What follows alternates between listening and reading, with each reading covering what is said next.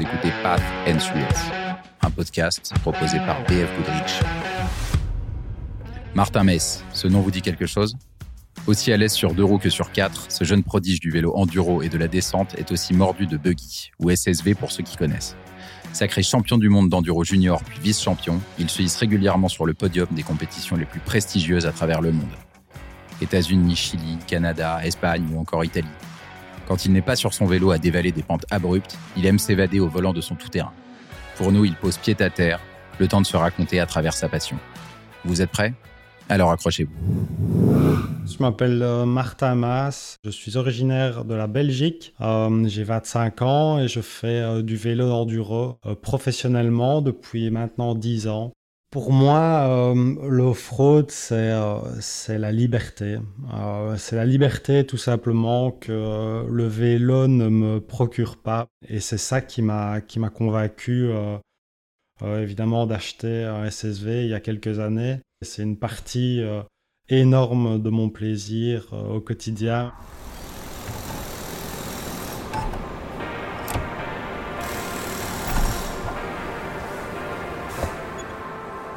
Cette passion pour l'off-road a débuté, euh, je pense, avec mon grand-père qui était lui euh, garagiste à l'époque. C'était vraiment un, métier passion pour lui. Il a toujours euh, eu des, belles voitures et rêvé de belles voitures. Forcément, ben, on a grandi à ses côtés. On a passé beaucoup de temps, que ce soit mon frère ou moi, au garage. C'est mon papa qui, euh, qui lui aussi était euh, passionné par ça. Il nous emmenait voir euh, des gymkhana ici en Belgique, même dans le nord de la France. J'ai été plongé directement dans, dans, la vitesse, je vais dire grâce ou à cause de mon papa qui, lui, était aussi professionnel dans le monde du VTT à l'époque.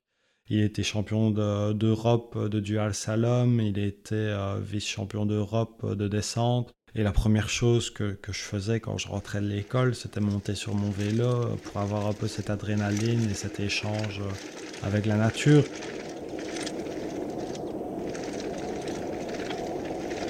Voilà, maintenant, quand, je vois mon vélo, je pense euh, euh, boulot, je pense compétition, euh, donc je pense stress. et c'est aussi pour ça, je pense, que je me suis dirigé vers le fraude. Euh, il y a quelques années parce que j'avais besoin de quelque chose d'autre dans ma vie pour me plaire au sein de la nature, mais en oubliant euh, complètement euh, cet aspect métier, job que le vélo me donnait. Je pense que les sensations bah, de vitesse sont omniprésentes, que ce soit dans, dans le VTT euh, ou le off-road, le 4 roues. Donc, euh, c'est évidemment l'off-road, c'est une pratique que, que, je fais et que j'exerce euh, tout simplement pour mon plaisir. Mais je n'oublie pas non plus que c'est une passion qui m'aide, je pense, énormément au niveau trajectoire, niveau même la manière dont on lit le sol en off-road. Bah, le VTT m'aide beaucoup dans l'off-road, mais l'off-road m'aide aussi énormément euh, dans, le, dans le VTT. Mon premier réflexe quand je, quand je pars, que ce soit en vélo euh, ou avec mon SSV, c'est je vérifie la pression des pneus. Parce que la pression de pneus euh, a une énorme, un énorme impact sur la qualité de roulage dépendant des conditions évidemment. Quand c'est boueux, la pression de pneus doit être un peu plus faible. Quand c'est un peu plus euh, rocailleux, peut-être un peu plus dur. Ça dépend aussi euh, de la vitesse de passage, tout simplement, quelle, euh, quelle partie, quel bois on va explorer. Puis vérifier, faire un tour général, je vais dire, du, du, SSV ou de la Jeep pour être sûr que, que rien n'est anormal et qu'il est en bon ordre de marche.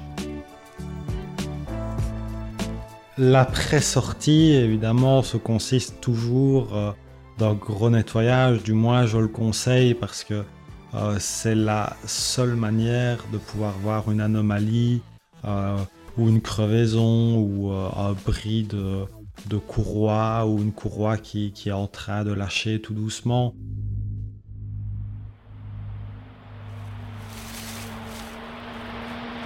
suis euh, purement amoureux de la nature. Donc en fait, tout ce qui touche et ce qui peut être à l'extérieur par tout temps. J'adore circuler dans, dans, la nature, dans les bois.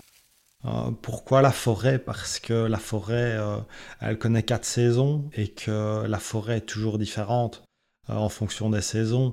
Donc, par exemple, si on part au mois d'automne, ben, on va avoir énormément de, de, feuilles séchées au sol qui rendent évidemment la conduite encore un peu plus délicate.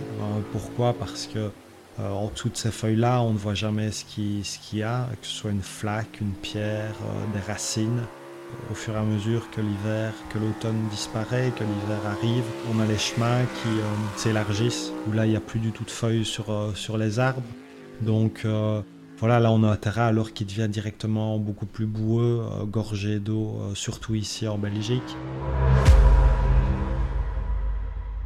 On essaye d'organiser euh, avec euh, mon groupe euh, d'amis avec lequel nous faisons de l'off-road ensemble. Nous essayons d'organiser une fois l'année, après ma saison d'enduro, une petite sortie. On met la tente derrière, on prend les saucisses et on, on comme ça de jour en jour on se donne évidemment un objectif à atteindre.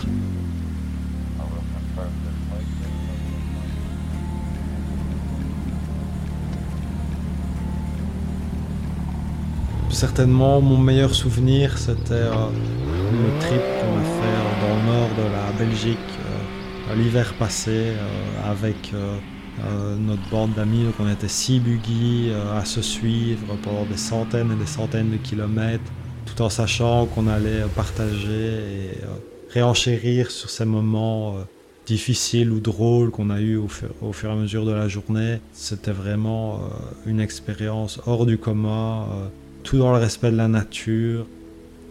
Le deuxième jour, on était euh, au-dessus de cette colline euh, où on avait campé euh, toute la nuit et on s'est réveillé avec un magnifique lever du soleil qui était absolument somptueux, parce y avait beaucoup de brume vers le bas de la colline et le soleil était dégagé au-dessus. Il n'y a pas grand-chose en plus qu'on aimerait dans ces moments-là que de piloter et de se réjouir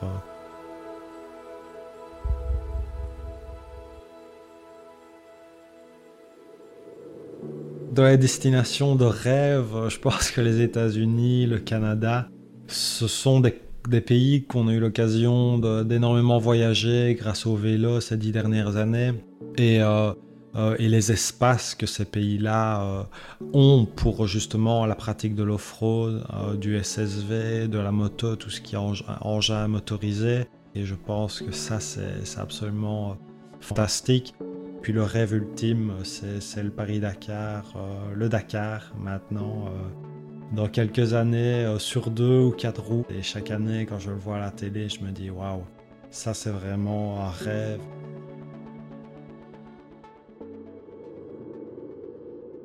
Le premier conseil que, que je donnerais pour un novice qui n'a jamais fait de l'off-road et qui veut s'essayer, c'est euh, premièrement, c'est de se chausser euh, de pneus adaptés.